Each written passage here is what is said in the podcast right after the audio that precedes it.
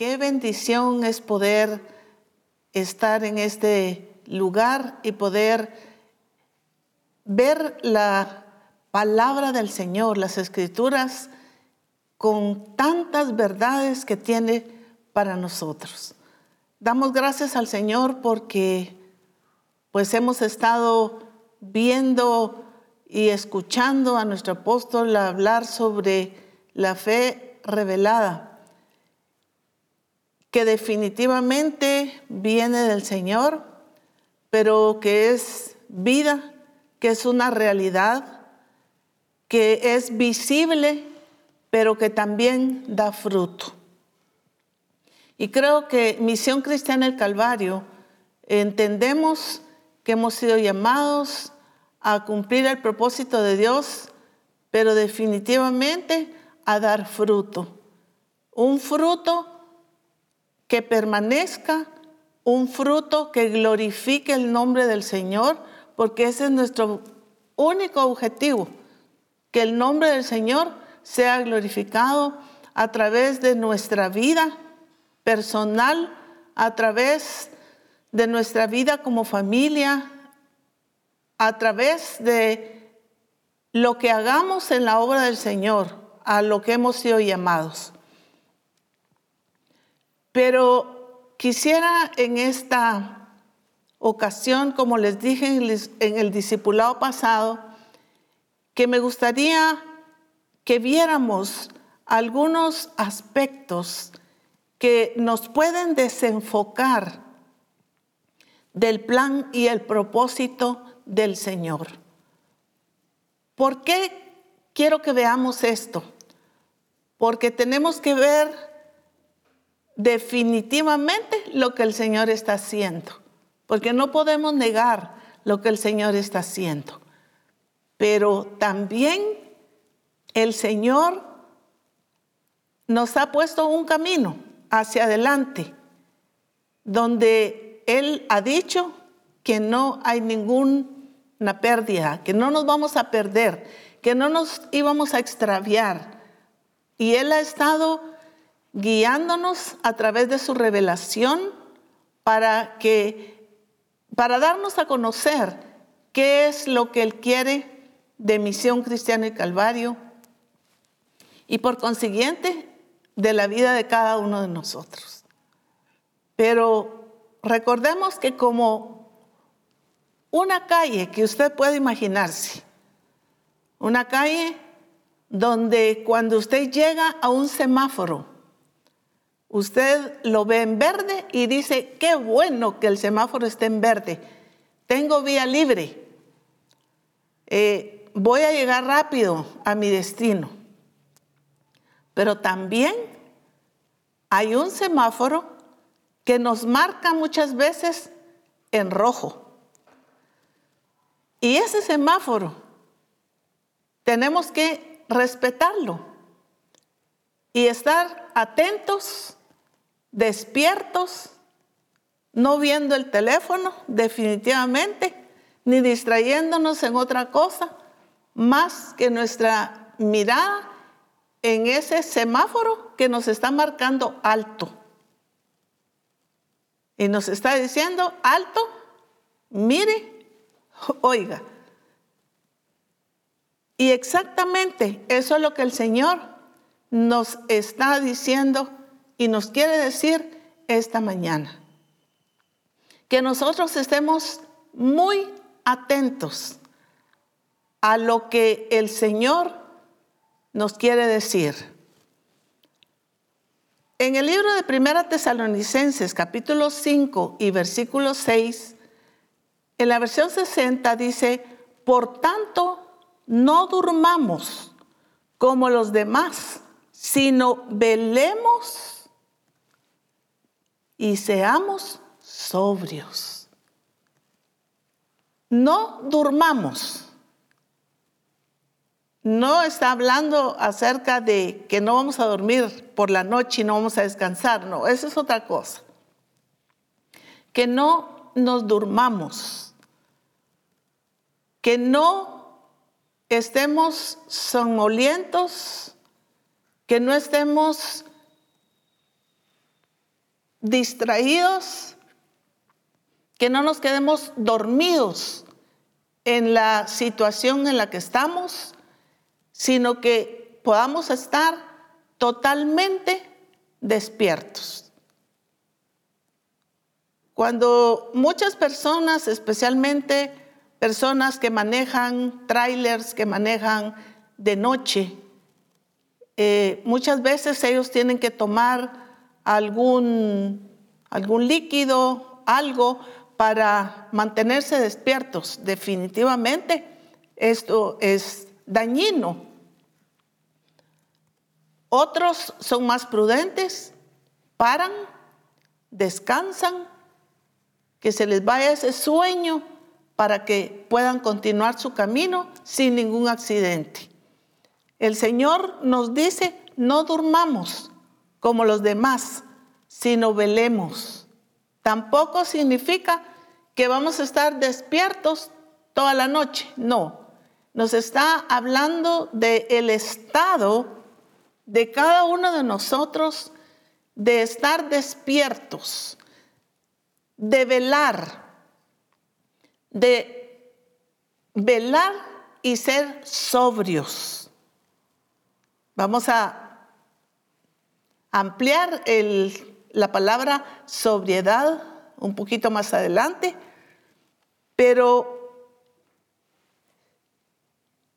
vuelvo a leer este versículo. Por tanto, no durmamos como los demás, sino velemos y seamos sobrios. ¿Qué es una persona que está sobria? Sobrio es moderado, discreto en la forma de hablar, sereno, sencillo, que tiene templanza, que está despierto. Sobrio, una persona moderada, que está en sus cinco sentidos, por lo tanto puede estar atento a cualquier ruido, puede estar atento a cualquier movimiento, porque está despierto y está sobrio. Sobriedad en nuestra manera de estar, de hablar, porque cuando se pierde la sobriedad, se habla fuerte, se habla golpeado, se lastima a los demás. Por eso, sobrios, serenos, sencillos, con templanza. Es uno de los frutos del Espíritu acerca de la templanza. Y es uno de los frutos que nosotros debemos desarrollar en nuestra vida, porque es muy importante. En Primera Tesalonicenses, siempre en el capítulo 5 y versículo 6, solo que en la versión TLA, dice, por eso debemos mantenernos alerta y vivir correctamente y no tan despreocupados como viven algunos. Debemos mantenernos alertas, despiertos, alertas. ¿Qué es alguien que está alerta? Cuando iba a ser el terremoto del 76, nos dijeron que estuviéramos alertas, que tuviéramos una maleta. Mucha gente durmió en sus carros en la calle, pero muchos de nosotros no estuvimos alerta y nos agarró, por decirlo, desprevenidos. Nos asustó ¿Por qué? Porque no estuvimos alertas. A cualquier situación. Muchos de nosotros estuvimos en el peligro, que cayeron paredes, que pues fue algo tremendo por no estar alertas. Si después del terremoto, al menos nosotros tuvimos que dormir debajo de unos palos de limón, improvisar algo, ¿por qué no hacerlo antes? ¿Por qué no estuvimos alertas? Pero aquí dice, mantente alerta y vivir correctamente. Si el Señor ha estado hablándonos, si el Señor nos está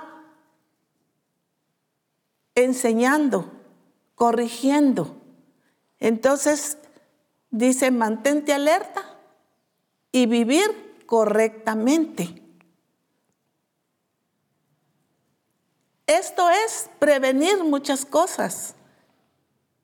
El vivir correctamente, porque es lo que el Señor nos ha venido enseñando desde un principio, que nos habló de mira y hazlo conforme al modelo que te ha sido mostrado en el monte. En un principio que el Señor nos empezó a hablar de transformación. Sin embargo, lo hemos hablado, lo hemos enseñado, lo hemos predicado, pero todavía en nuestra vida hay muchas áreas deficientes que no hemos corregido y que no hemos verdaderamente aprendido a vivir correctamente como nos lo muestra las escrituras. Y dice, y no tan despreocupados como viven algunos. ¿Qué es lo que el Señor nos está diciendo? Manténganse despiertos, manténgase alerta, viviendo correctamente y no tan despreocupados como viven algunos. ¿Qué es una persona despreocupada? Ah, no importa. Pues si me cae algo encima, está bien. Eh, no, no importa. O sea, hay una despreocupación. Por eso dice la despreocupación, como viven algunos. Pero el Señor no nos ha estado llamando a que vivamos despreocupados, descuidados, dormidos, somnolientos. No, nos, ha estado, nos está llamando para que nosotros estemos despiertos. En Efesios capítulo 5 y versículo 14 nos dice, por cual dice, por lo cual dice, despiértate tú que duermes y levántate de los muertos y te alumbrará Cristo.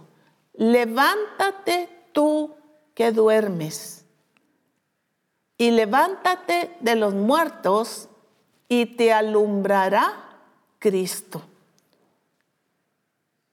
¿Qué es lo que el Señor nos está diciendo aquí? Despiértate.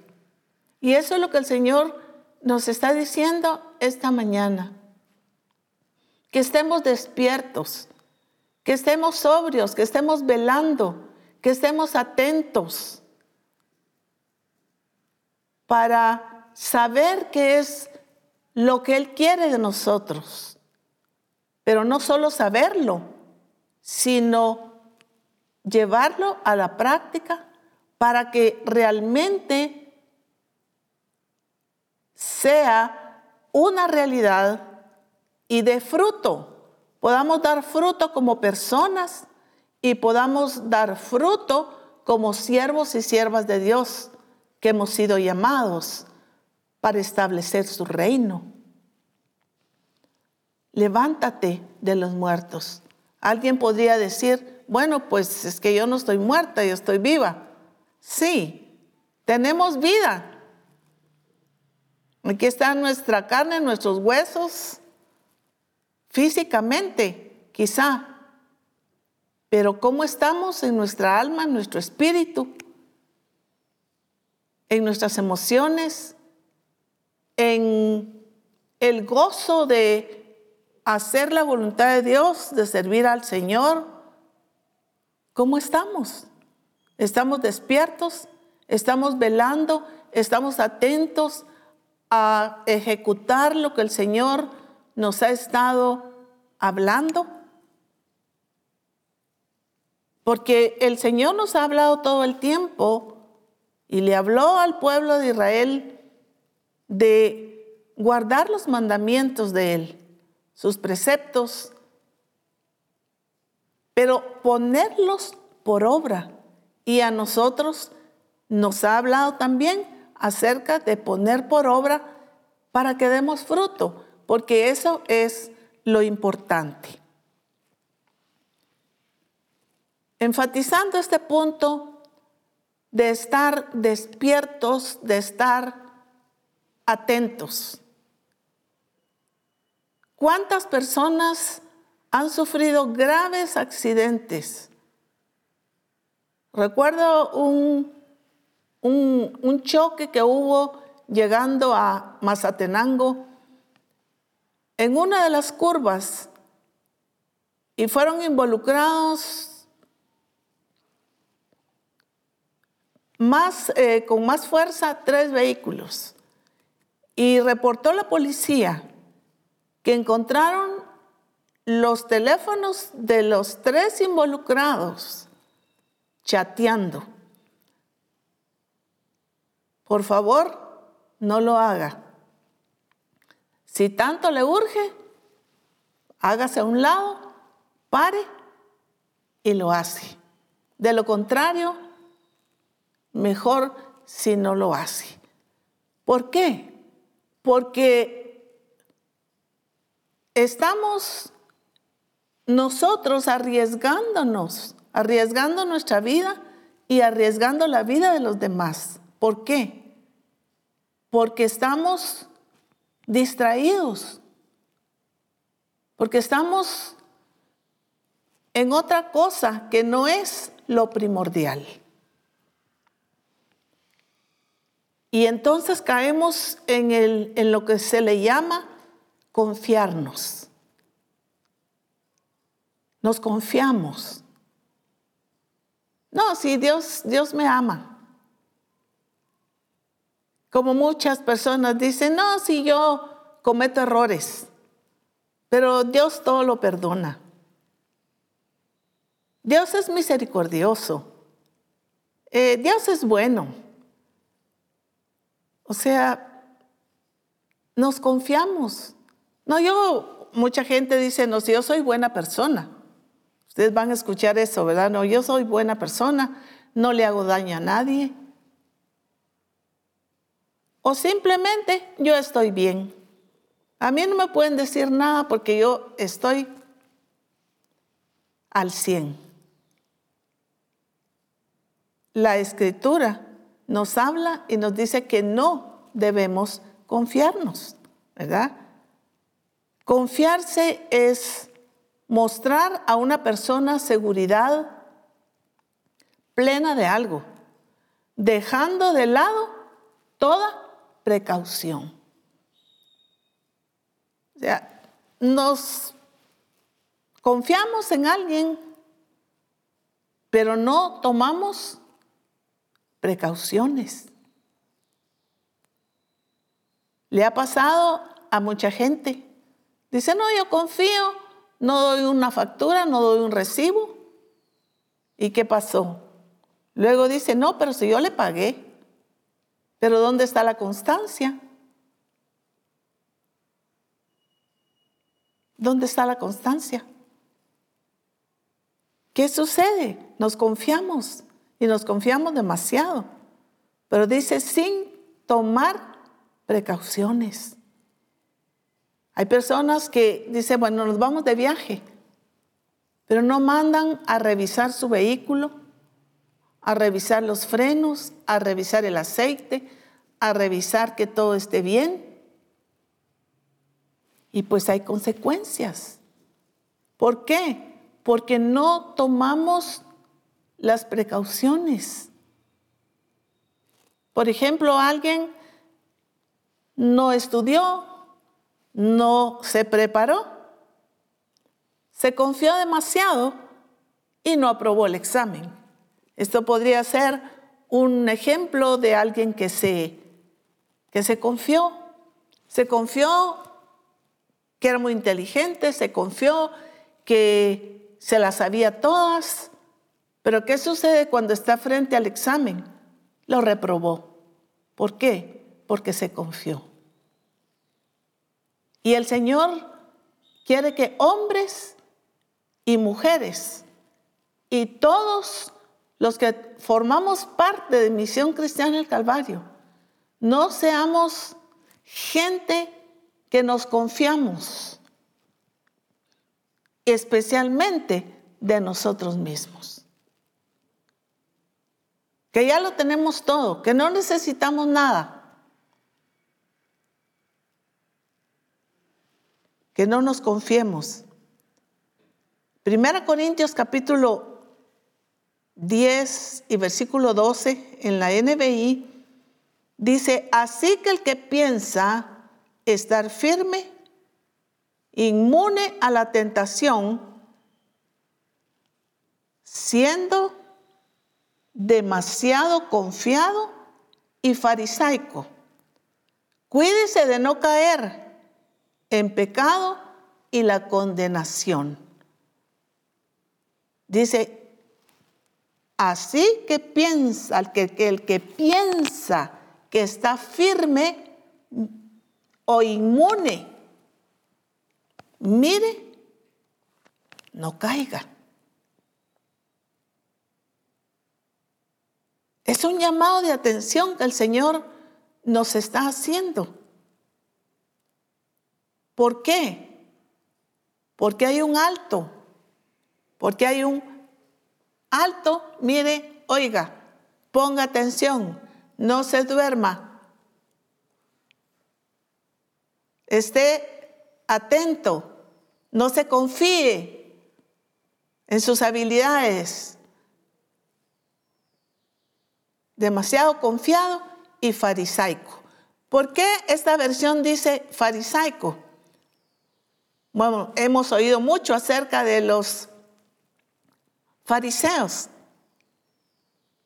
Cuando Jesús le tiene una conversación con ellos, y mm, todo ese pasaje habla y dice, algunos judíos que creyeron en él, pero no sé qué era la forma de creer. Quizá aceptaron, quizá, no sé, porque los frutos dijeron todo lo contrario. Es interesante todo lo que, lo que sucede todo lo que ellos discuten con Jesús, pero ellos se creían bien. Ellos estaban confiados en su religiosidad, en sus costumbres, y le dicen a Jesús, nosotros somos hijos de nuestro padre Abraham. Y Jesús les dice, si fuerais hijos de vuestro padre Abraham, las obras de él haríais. Pero me queréis matar. Y al final de todo el relato, quisieron, como decimos nosotros en Guatemala, no sé cómo dirán en otro lugar, pero desbarrancar a Jesús, empujarlo en un barranco, tirarlo. Jesús sabía que ellos lo querían matar. Sin embargo, ellos eran muy religiosos, muy confiados de que eran hijos de Abraham, pero sin dar fruto. Y es ahí donde nosotros podemos decir, no, yo soy hija de Dios, soy hijo de Dios, soy siervo, sierva de Dios, pero sin frutos. No se ven. Esa fe revelada no se ve no es visible, no hay ningún fruto. Entonces, qué importante es esta versión que dice de demasiado confiado, farisaico. Podemos confiarnos en lo que sabemos. Y aquí es donde debemos poner más atención de la que hemos puesto. Confiarnos en lo que sabemos, en nuestro amplio conocimiento. Si yo conozco, yo sé, yo estudié teología, Eso no importa. Qué bueno los que pudieron o pudimos estudiar teología, pero eso al final no te da estilo de vida, sino es Cristo, es la vida en Cristo. Yo sé mucho, yo conozco, ¿quién me puede rebatir a mí? Yo, yo lo sé todo. No hay nadie más que hable como yo o que se exprese como yo. En nuestra habilidad de saber exponer las escrituras. Hay personas que nos dejan de verdad con la boca abierta para exponer las escrituras o a través de una predicación o enseñanza de los libros, de los manuales del modelo, en nuestro grupo de comunión familiar. Somos tremendos y buenos para exponer y para predicar. Tenemos un gran léxico eh, podemos mencionar muchísimas versiones de las escrituras y eso es bueno. Eso es bueno. Me encanta cuando veo eh, publicaciones de las personas de la misión en eh, unas versiones y hermosas las verdades. Todo eso es bueno. Pero podemos confiarnos en que somos buenos en esto y en lo otro. Pero quiero decirte, amado hermano y hermana, siervo del Señor, no es lo que sabemos solamente, aunque es importante. No es lo que conocemos, aunque sea importante. Es lo que somos, lo que vivimos es el ser, no tanto el hacer, aunque debemos hacer. Pero qué importante es realmente ponerle atención a esto. Porque qué lindo que nos memorizamos y que le entendimos muy bien a nuestro apóstol en reforma apostólica. Y, y somos muy entendidos y lo podemos predicar exactamente sin perderle nada. Eso no es lo importante. Lo importante es que realmente lo que estamos hablando se haga una realidad, sea una vivencia, pero no solamente porque tú o yo lo digamos, sino porque los demás lo vean y especialmente la gente cercana a nosotros. Porque el objetivo de Dios es que otras personas que no conocen al Señor también puedan ver, pueda ser para ellos visible los frutos de cada uno de nosotros. No podemos confiarnos muchas veces en nuestras propias capacidades, habilidades o grado académico. Cuando nos enfocamos también en las circunstancias y éstas ocupan el primer lugar y nos distraen. ¿Cuántas cosas hay en nuestra vida que, que pueden ser realmente el motivo en el cual nosotros nos confiamos? En todo esto. Nos confiamos en que Dios nos da las cosas y que las tenemos que cuidar. Sí es cierto, pero debemos ser cuidadosos en cada una de estas áreas. Muchas veces alguna confusión en nuestra mente, inseguridad, enojo, frustración, problemas matrimoniales con el esposo, con los hijos, en el trabajo, con terceras personas. Todas estas cosas pueden desviarnos del propósito de Dios. Pueden desenfocarnos porque nuestra vista está en otras cosas, en todas estas cosas que yo mencioné. Y pudiéramos hablar de cada una de ellas, de cada uno de estos aspectos. Pero no importa la circunstancia. Cuando estamos hablando de circunstancia, tú puedes pensar en cualquier circunstancia por la que tú hayas pasado o por la que estás pasando.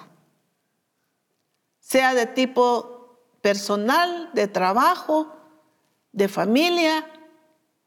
Como decía, quizá estás pasando por problemas con tu pareja o con tus hijos o en cualquier área. Y todo esto, si tú te confías y no estás alerta y no estamos atentos, esto puede desenfocarnos del propósito de Dios. Y de esto es lo que se trata esta mañana. Que veamos cada uno de esos aspectos que pueden afectarnos y desviarnos totalmente del camino, del propósito del Señor. Por eso es el mantenernos despiertos, por eso el mantenernos atentos aunque estemos pasando por diferentes circunstancias. Y estas circunstancias pueden convertirse en distractores. Cada una de las circunstancias difíciles pueden convertirse en distractores que definitivamente nos van a desenfocar del verdadero objetivo de nuestra vida y el más importante, el propósito de Dios, para el cual fuimos llamados y escogidos. Así es que mi amado hermano y hermana que me escuchas, ¿qué es lo que el Señor te está diciendo y nos está diciendo esta mañana? Tú fuiste escogido y escogida para el propósito de Dios. Tú fuiste llamada, fuiste llamado y escogido.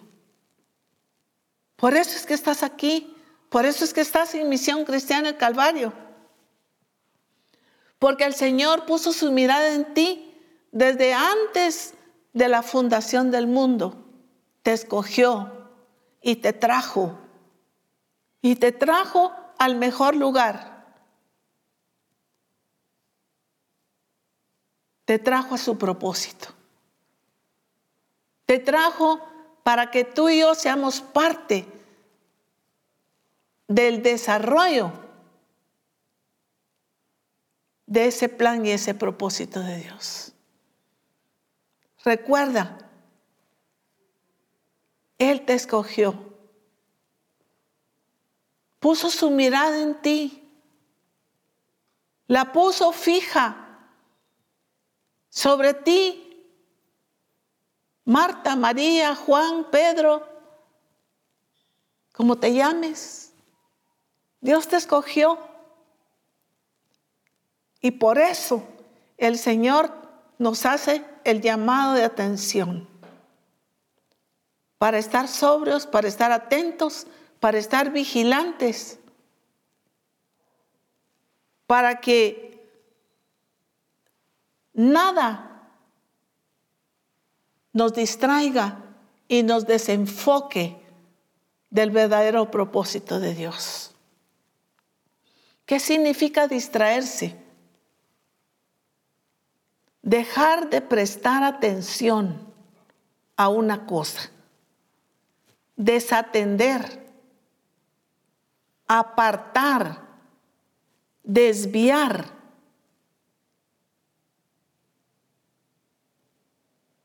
Cuando algo te distrae,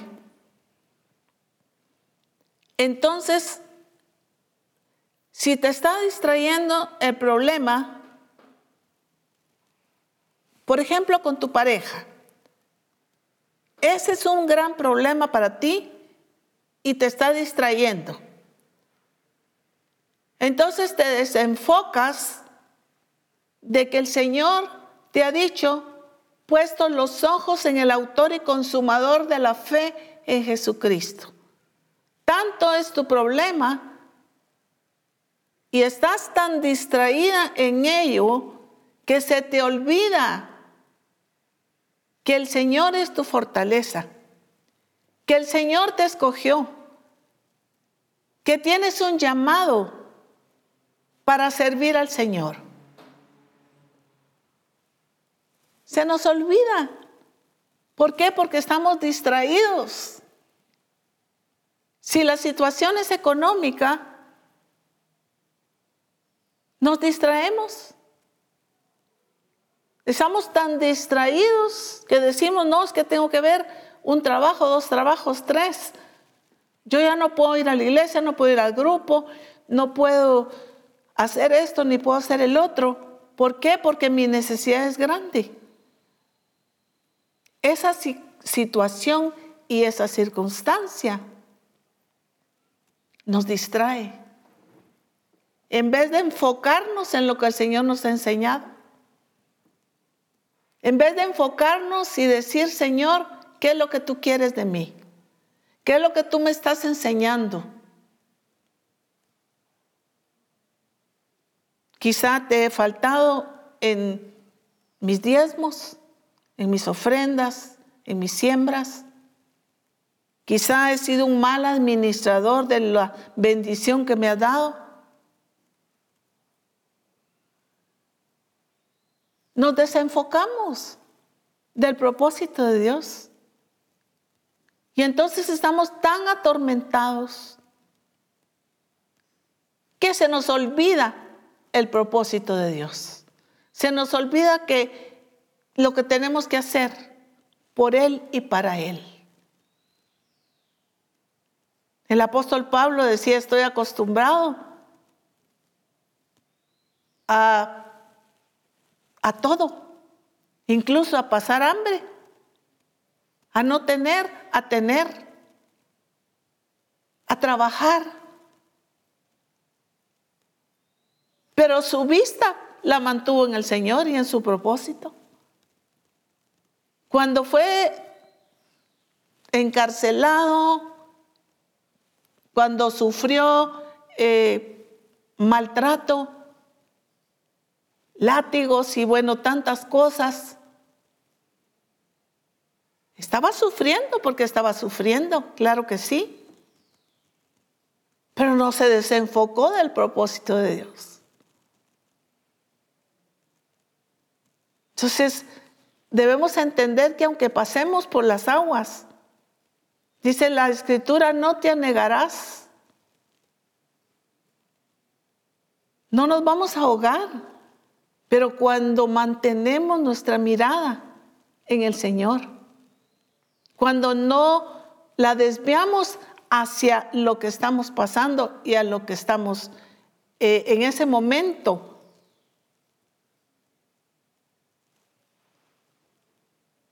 sufriendo.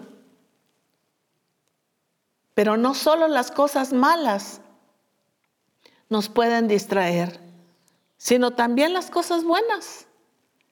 Y aún las que recibimos del Señor. Por ejemplo, el trabajo.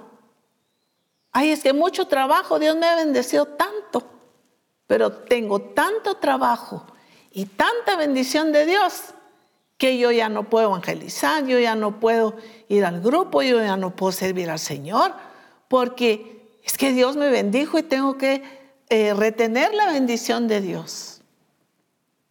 Entonces nos desenfocamos del verdadero propósito de Dios. O sea que las cosas buenas también nos pueden distraer. La familia, por ejemplo.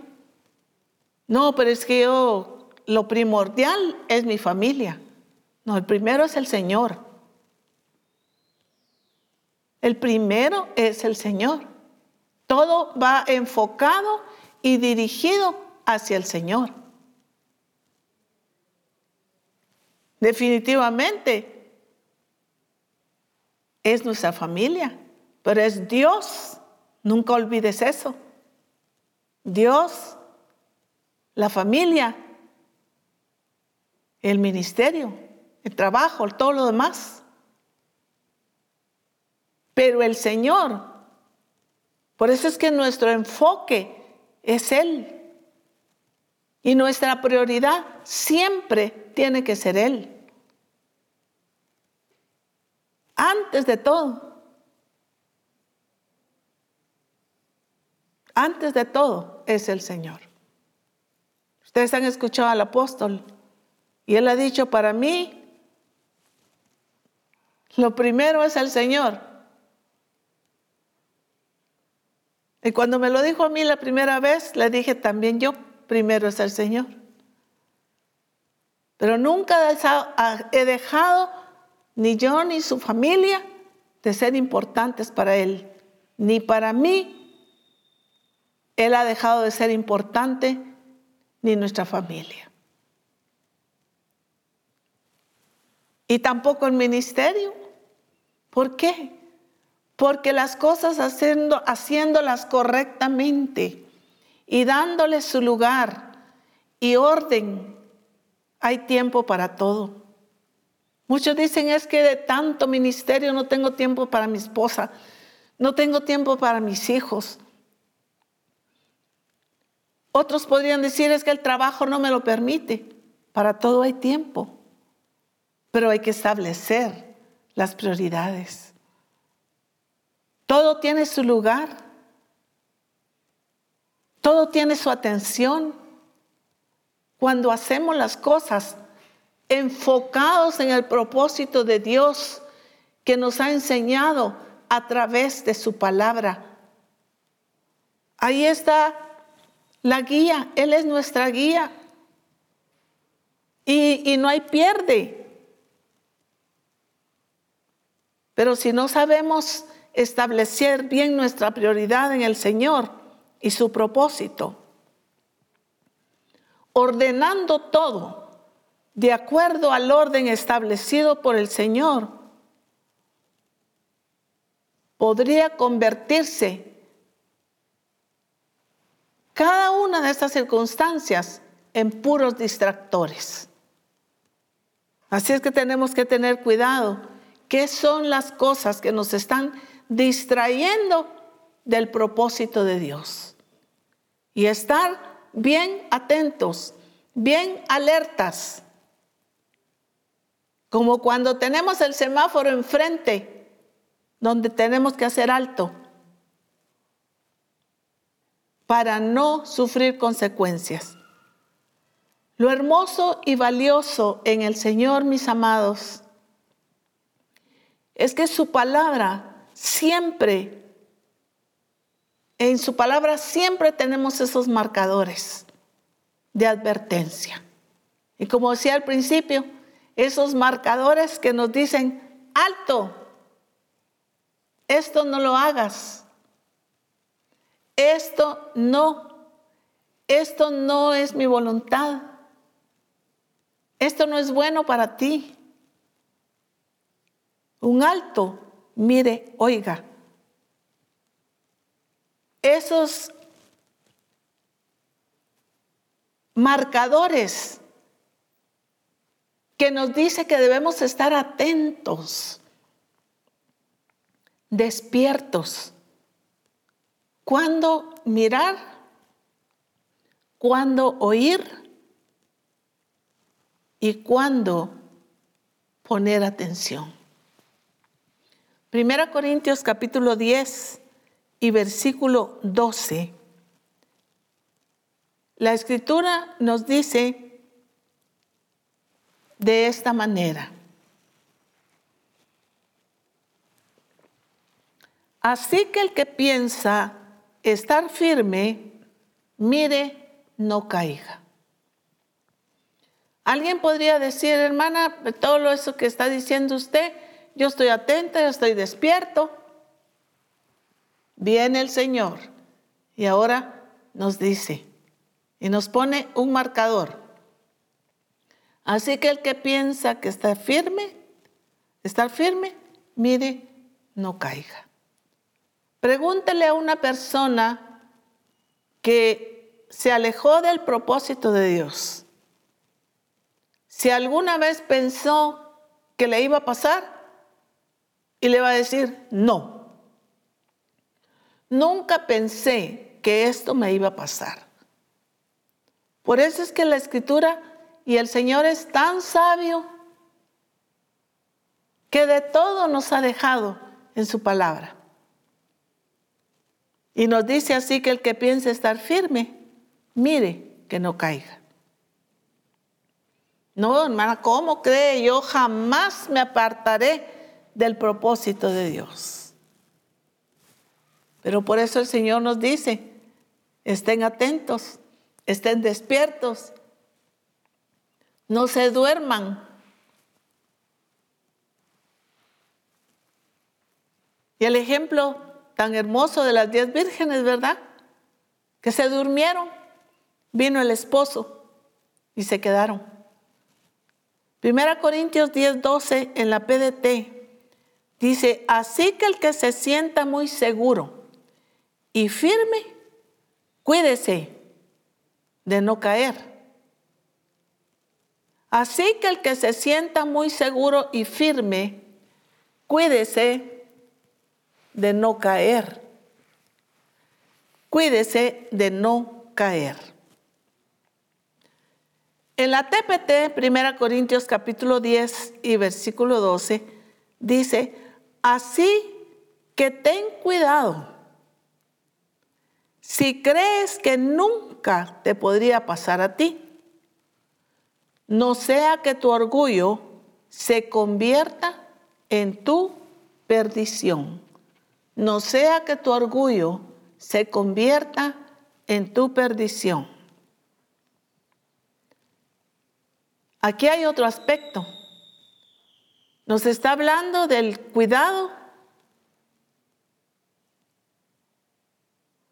que nos podría pasar a nosotros. Dice que tu orgullo se convierta en tu perdición. Santiago 4:6 dice, pero Él da mayor gracia. Por esto dice, Dios resiste a los soberbios y da gracia a los humildes.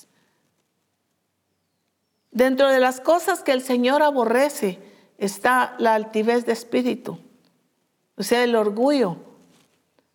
Y, muchas veces podemos decir, no, eso a mí, qué esperanzas, a mí sí que no me va a pasar. No, eso le podrá pasar a fulano, a sutano, pero a mí, yo estoy muy firme y yo estoy muy seguro. Pero por esa falsa seguridad, digo falsa seguridad porque no debemos confiarnos. No quiero decir que no tengamos esa seguridad en el Señor, no. Nuestra seguridad está en el Señor, pero ¿y nosotros? Porque el Señor no cambia, no se muda, no falla, pero nosotros podemos hacerlo. Primera Corintios 10, 11 y 12. En la message dice, todos estos son marcadores de advertencia, peligro. En nuestros libros de historia anotados para que no repitamos sus errores. Nuestras posiciones en la historia paralelas ellos al principio, nosotros al final. Y somos tan capaces de estropearlo como ellos. No seas tan ingenuo y seguro de ti mismo. No estás exento. Podrías caer fácilmente. Como cualquier otra persona. Olvídate de la confianza en ti mismo es inútil. Cultiva la confianza en Dios. Dice, no seas ingenuo, tan ingenuo y seguro de ti mismo. No estoy hablando de que debemos ser personas que tenemos, debemos tener seguridad de seguridad, de identidad y que debemos ser seguras, sino de esa seguridad en nosotros mismos, en nuestras capacidades y habilidades, en lo tremendo que somos. Nosotros en Guatemala usamos en lo topado que somos, aquí usamos esa palabra, ¿verdad?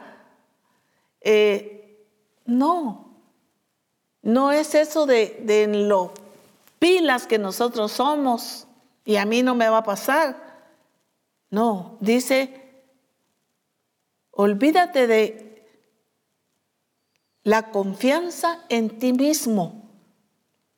Es inútil. Cultiva la confianza en Dios. Cultiva la confianza en Dios. No es esa confianza en nosotros, sino es en el Señor. Y por eso es que tenemos que ser sumamente cuidadosos si estamos viviendo conforme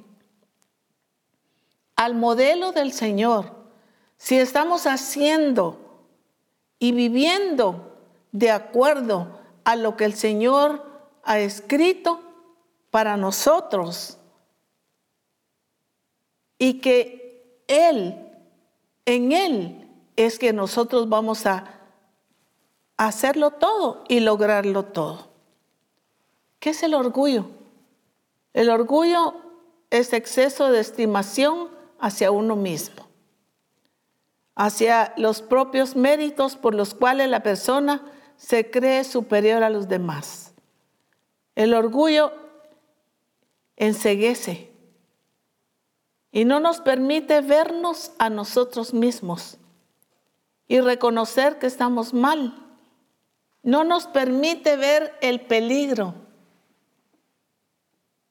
Los demás pueden ver que estamos mal, pero los que menos nos vemos mal somos nosotros. Por eso me encanta y lo he repetido muchas veces. Cuando Job le, le dice al Señor, Enséñame tú lo que yo no veo y no lo haré más. Pero es el Señor a través de su Espíritu, a través de su palabra, que nos muestra lo que está bien y lo que está mal, para que lo corrijamos. Por eso es que cuando estamos atentos a escuchar reforma o cualquiera de los de las enseñanzas en la congregación, nosotros estemos atentos, ¿qué es lo que el Señor me está diciendo a mí? Para que lo haga. para que me corrija, para que viva de acuerdo a la voluntad del Señor, para que yo sea la expresión misma de Cristo aquí en la tierra. Y no estemos enseguecidos en nuestro propio orgullo. Proverbios 21:4 dice, altivez de ojos y orgullo de corazón y pensamiento de impíos son pecado. Definitivamente el orgullo es pecado. El orgullo es pecado. Y, y, no podemos, no debemos ser personas orgullosas y como decimos también aquí en Guatemala, muchas veces el orgullo no nos deja y no damos nuestro brazo a torcer, no sé cómo dirán en otro país. No, no, no, no doy mi brazo a torcer, yo estoy bien, así es, y así como yo digo, y así es. Porque hay orgullo en nosotros. No somos capaces de reconocer, no somos capaces de reconocer dónde hemos fallado, a quién hemos ofendido, no somos capaces de pedir perdón, de enmendarnos a causa del orgullo.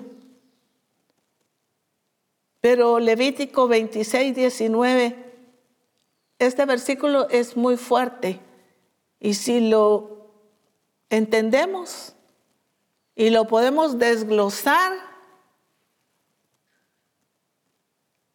dice, y quebrantaré la soberbia de vuestro orgullo y haré vuestro cielo como hierro y vuestra tierra como bronce. Aquí el Señor le está hablando al pueblo de Israel, por supuesto, pero nos habla a nosotros. La primera vez que yo vi este versículo, me impactó mucho el pensar que dice, vuestro cielo como hierro. ¡Wow! Imagínense tener el de cielo hierro y abajo bronce. ¿Qué sucede entonces? ¿Qué está diciendo el Señor? Ni para arriba ni para abajo. Ese orgullo, el Señor ya no responderá ni escuchará nuestra oración, ni los ayunos. El Señor le dijo al pueblo, cansado estoy de vuestros sacrificios, de vuestros ayunos. Pero ahora, cuando dice vuestra tierra como bronce, Está diciendo, no habrá fruto. Porque si ustedes leen todo ese capítulo, no habrá fruto. Y definitivamente la tierra no, no va a dar su fruto, ni material ni, ni espiritual, pues. No habrá fruto. ¿Por qué? Porque el cielo será de hierro y la tierra de bronce. Van a haber cielos cerrados. No va a fluir la bendición de Dios sobre nuestra vida. Porque eso es lo que hace el orgullo en nuestra vida y el Señor se lo dice aquí al pueblo.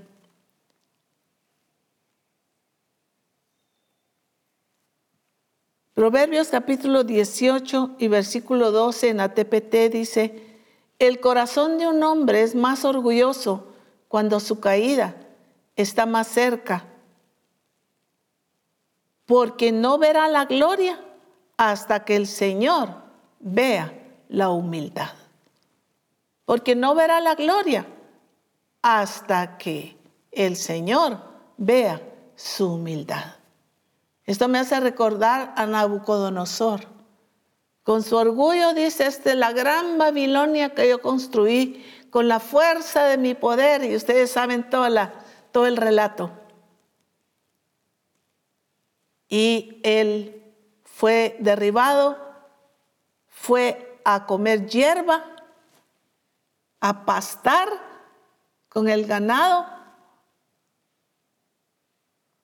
hasta que reconoció y se humilló delante de Dios.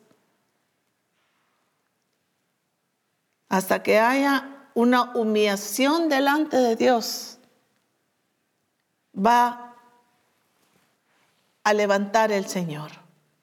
Así es que, qué tremendo.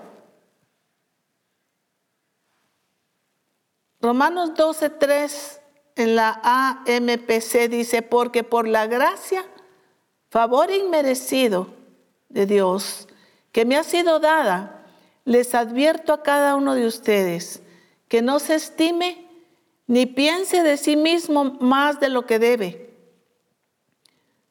No tener opinión exagerada de su propia importancia, sino que califique su habilidad con juicio sobrio. Califique su habilidad con juicio sobrio. Tenemos que reconocer nuestras habilidades, es cierto, porque si no caeríamos en el otro extremo. El apóstol usa esta frase y dice, muchos se creen la gran cosa y otros se creen la gran nada. O sea, ni una ni otra. Porque entonces si no creemos que tenemos nada, podemos decir yo no sirvo para nada. Y eso es lo que muchos dicen. ¿Cómo voy a ir yo a las naciones? ¿Cómo voy a servir a Dios? Eso es menosprecio. Pero la altivez de espíritu y el orgullo de creerme yo que soy más que los demás, que nadie puede ni predicar ni enseñar como yo porque soy la única. Y ahí es donde entra el egoísmo, donde muchos siervos de Dios no pueden levantar a otra gente porque sienten celos, quizá de, alguien nuevo, de un discípulo nuevo o de los jóvenes. Pero yo les he dicho a ustedes, las mujeres en los congresos, levanten, sean modelo. La escritura dice, las mujeres viejas enseñen a las mujeres jóvenes, no solo cómo amar a sus maridos, sino hacer ejemplo en todo. Pero también a levantar a la juventud, animarlas. Y les he dicho, de saber que se va a levantar gente mucho más capaz que nosotros. Y qué gozo, qué alegría pues que se levanten. ¿Por qué? Porque ese debe ser nuestro anhelo. ¿No anhelamos nosotros que nuestros hijos sean mejor que nosotros? ¿Y por qué no nuestros hijos, los jóvenes, los discípulos nuevos se levanten porque nosotros hemos sido ejemplo para ellos. Sin orgullo, sin pretensión, sin creernos mejor que los demás, sino cada uno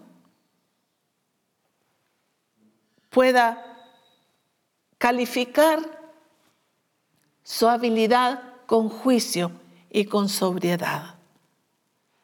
La versión Message dice en ese mismo versículo, les hablo con profunda gratitud.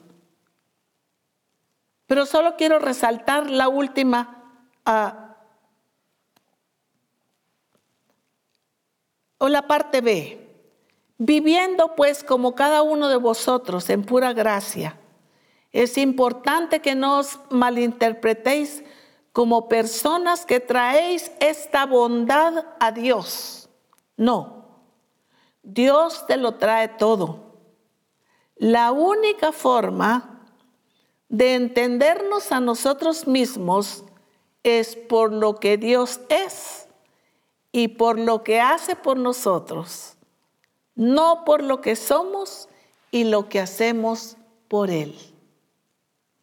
¿Cuánto orgullo hay muchas veces en decir, es que no saben todo lo que yo he hecho? Y nos gusta contar todo nuestro currículum como siervos de Dios. No importa qué es lo que hayamos hecho, qué estamos haciendo que glorifica a Dios. ¿Qué estamos haciendo el día de hoy? Que honre al Señor. Dice, la única forma de entendernos a nosotros es que Dios lo trae todo. Dios es el que nos ha hecho capaces. En Él somos capaces, ya nos lo han enseñado.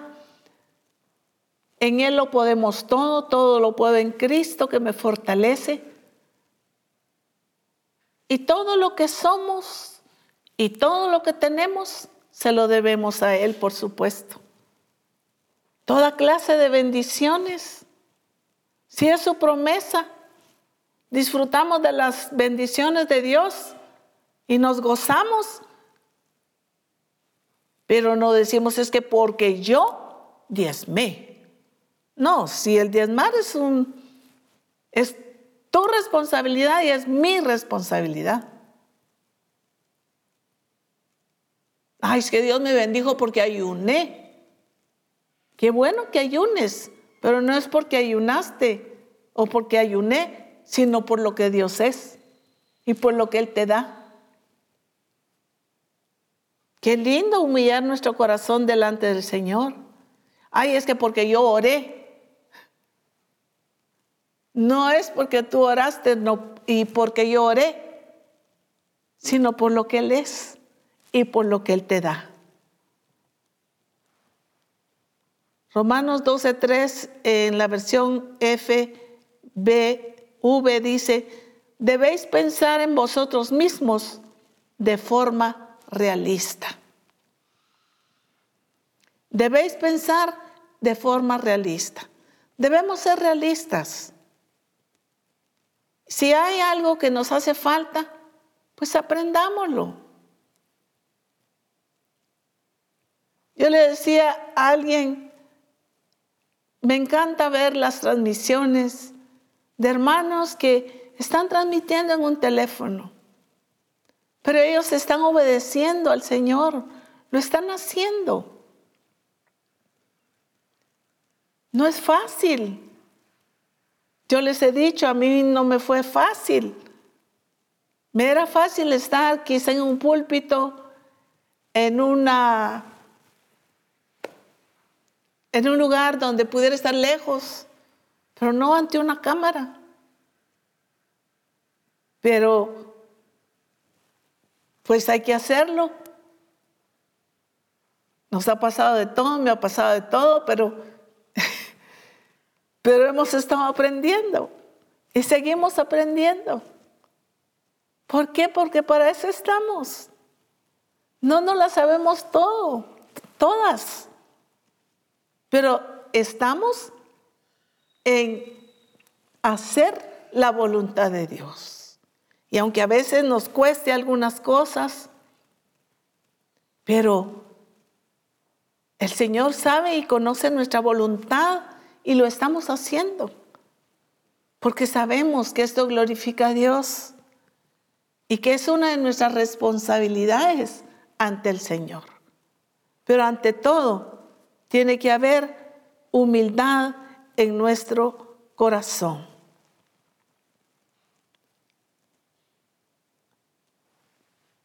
Quiero rápidamente hacer mención de otras cosas que podrían desenfocarnos del propósito de Dios. Y es ese sentimiento de víctima. La actitud de una persona que se considera habitualmente dañada o perjudicada por algo o alguien. Un sentimiento en que la persona se siente la víctima. Es que todos están contra mí, es que yo soy la víctima. Eh, y viene otro sentimiento y es el sentimiento de buscar culpables. ¿Quién tiene la culpa? ¿El esposo? ¿O viceversa, la esposa? ¿Los hijos? ¿El pastor? Y a veces hasta el apóstol tiene la culpa. Todos tienen la culpa, menos yo. Porque hay esos sentimientos o sentimientos de, de culpa. Es que yo soy la culpable, es que eh, yo soy la culpable. Algunas religiones eh, tienen y repiten cosas por mi culpa, por mi culpa y por mi culpa y mi pecado. Creen que con eso se, se va a solucionar, ¿verdad? ¿Por qué? Porque hay un sentimiento de culpa. Pero esto, definitivamente el Señor nos ha enviado y nos ha llamado para que erradiquemos todos esos sentimientos de víctimas, de culpa, de culpar a los demás. O muchas veces esos vacíos que hay en nuestra vida a causa de las mismas circunstancias que mencionamos anteriormente hay un vacío y entonces fácilmente yo puedo desviar mi mirada del Señor y buscar algo, algún consuelo, algo que, que me llene ese vacío que tengo. Cuando que tú y yo no hemos sido llamados a estar vacíos. Si el Señor está y habita en nosotros, somos templo del Espíritu Santo. Él habita en mí habita en ti. Por tanto, tú no tienes por qué tener ningún vacío que tenga que llenarlo con cualquier cosa, si nuestro Dios es suficiente para llenarnos. Y definitivamente, cuando quitamos nuestra mirada del Señor, ahí ya nos perdimos. Cuando no obedecemos, ha puesto los ojos en el autor y consumador de la fe. Cuando quitamos nuestra mirada del Señor, vamos a perder, seguritos a perder. Pero también algo que puede desenfocarnos es conformarnos con una vida superficial. ¿A qué, este, ¿A qué me refiero cuando estoy hablando de una vida superficial? Que es poco profunda, que no penetra suficientemente en lo fundamental e importante. Persona que no profundiza en la esencia de las cosas o atiende a su apariencia o aspecto. Apariencia insustancial, vacío. Ser superficial, solo importarnos la apariencia. Y definitivamente esto nos va a distraer, va a ser un distractor en nuestra vida, porque no estamos en lo esencial. ¿Y cuál es lo esencial? Pues el propósito de Dios. Lo que Él ha hecho por ti, lo que ha hecho por mí, lo que nos ha dado, lo que nos ha llenado y lo que Él tiene planeado para nosotros, para nuestra vida. Él es lo más importante y es lo más sustancial. Jamás cuando tenemos esa sustancia de Él en nosotros, nos vamos a sentir vacíos. Y con esa inquietud de, de querer llenarlo con otras cosas que no sea Él. Entonces el Señor eh, nos habla y el último es no menos importante, es muy importante. Y yo sé por experiencia que es importantísimo. Primera Pedro 1, 18 y 19. Sabiendo que fuiste rescatados de vuestra vana manera de vivir, la cual recibisteis de vuestros padres, no con cosas corruptibles como oro o plata, sino con la sangre preciosa de Cristo, como de un cordero sin mancha y sin contaminación. Uno de los estorbos, una de las distracciones que pueden desenfocarnos del propósito de Dios es estancarnos en el pasado. Estancarnos y vivir en el pasado, por supuesto. Repetir las mismas historias de nuestros padres, cuando que ya hemos sido libertados, ya hemos sido rescatados de esa vana manera de vivir la que recibimos de nuestros padres. Y cuando tú o yo decidimos, cuando en pareja decidimos, basados en esta verdad, ahí va a estar, es un fundamento. ¿Por qué?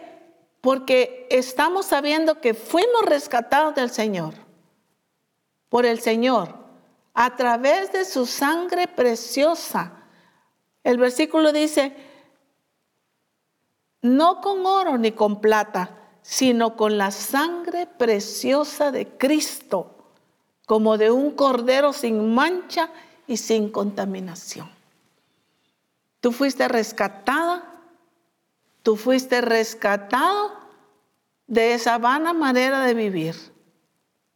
¿Para qué? Pues para que no vivamos igual, para que tú cambies para que tu hogar sea el hogar que el Señor desea y que Él quiere que tú modeles al mundo, que modelemos al mundo. Tus hijos, tus nietos, tu familia, tus finanzas, tu bendición, lo que el Señor te ha entregado, todo, todo, todo. Todo. Si Él dice que ha hecho todo nuevo para nosotros, ¿por qué vamos a estar en nuestra vieja manera de vivir? De lo que ya fuimos rescatados. El Señor nos, nos habla y dice que no caigamos otra vez en el yugo de esclavitud. Y eso es lo que muchas veces hacemos por no estar despiertos, por no poner atención sino ponerle más atención a cada distractor que se presenta en nuestra vida. Amada mujer de Dios de Misión Cristiana el Calvario, ha sido escogida por Dios. Nunca olvides esto, pero mantén tu mirada fija en el Señor. Ha sido llamada a dar fruto. No te distraigas, no te duermas, no nos durmamos, no nos atengamos. Como todos estos versículos que ustedes los van a poder ver nuevamente porque a mí me gusta compartirlas con ustedes en un paisaje, pero pueden meditar en cada uno de estos pasajes de una manera despacio, pues buscar otros versículos, especialmente para las hermanas que comparten el discipulado con sus congregaciones Sáquenle provecho a cada uno de estos versículos. Pero más que todo, que aprendamos a vivir con nuestra mirada fija en el Señor, sin distractores, para no perder y que nada nos desenfoque del propósito de Dios. Padre, gracias te doy por Misión Cristiana el Calvario. Gracias por hombres y mujeres a las cuales tú escogiste, Señor. Como dijiste tú, ninguno de los que me diste se perdió, sino el hijo de perdición. Porque estaba escrito. Pero Señor, tú nos has puesto para cuidar y velar también, porque se mantenga tu propósito en Misión Cristiana el Calvario. Que tu Espíritu Santo pueda hacer en los corazones el entender lo glorioso que tú eres y lo hermoso que nos has dado. Todo te lo debemos a ti. Gracias por escoger a estos hombres y a estas mujeres de Misión Cristiana del Calvario. Tú no te has equivocado, Señor. Jamás te has equivocado. Y no te has equivocado con cada uno de ellos. Y tú no permitirás que nada ni nadie desenfoque a cada uno de ellos del propósito para el cual cada uno de ellos ha sido llamado, Señor. Gracias, Padre. Bendícelos a cada uno. Y te doy gracias por ellos. En Cristo Jesús. Amén. Dios les bendiga a cada uno de ustedes.